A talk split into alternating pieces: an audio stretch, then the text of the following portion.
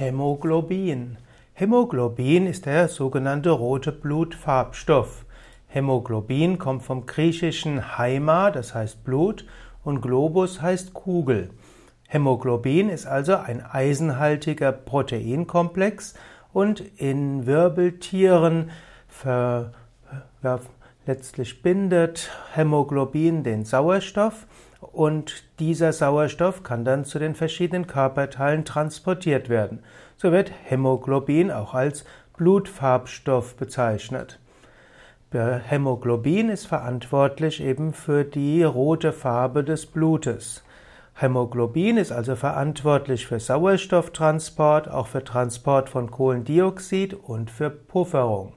Es gibt auch den sogenannten Hämoglobinwert. Hämoglobin gehört zu den wichtigen Laborwerten im Blut. Bei der Blutuntersuchung wird der Hämoglobinwert, der HB-Wert, äh, bestimmt. Ist der Hämoglobinwert zu niedrig, dann gibt es ein Problem und ist der also wenn der Hämoglobinwert zu niedrig ist, dann ist das insbesondere sogenannte Blutarmut, also Anämie. Und oft ist das infolge von Eisenmangel.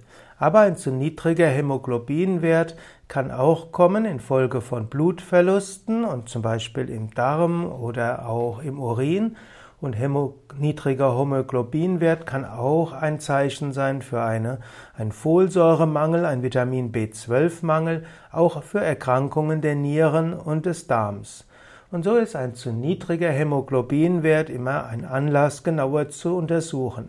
Es gibt auch einen zu hohen Hämoglobinwert und das ist auch wiederum nicht gut, denn auch hier kann es Probleme geben, das heißt, es gibt nachher auch eine zu hohe Blutungsneigung im Körper.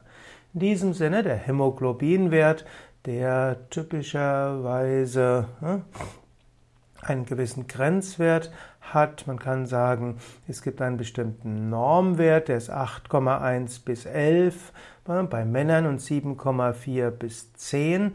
Wenn man es in Millimol pro Liter misst.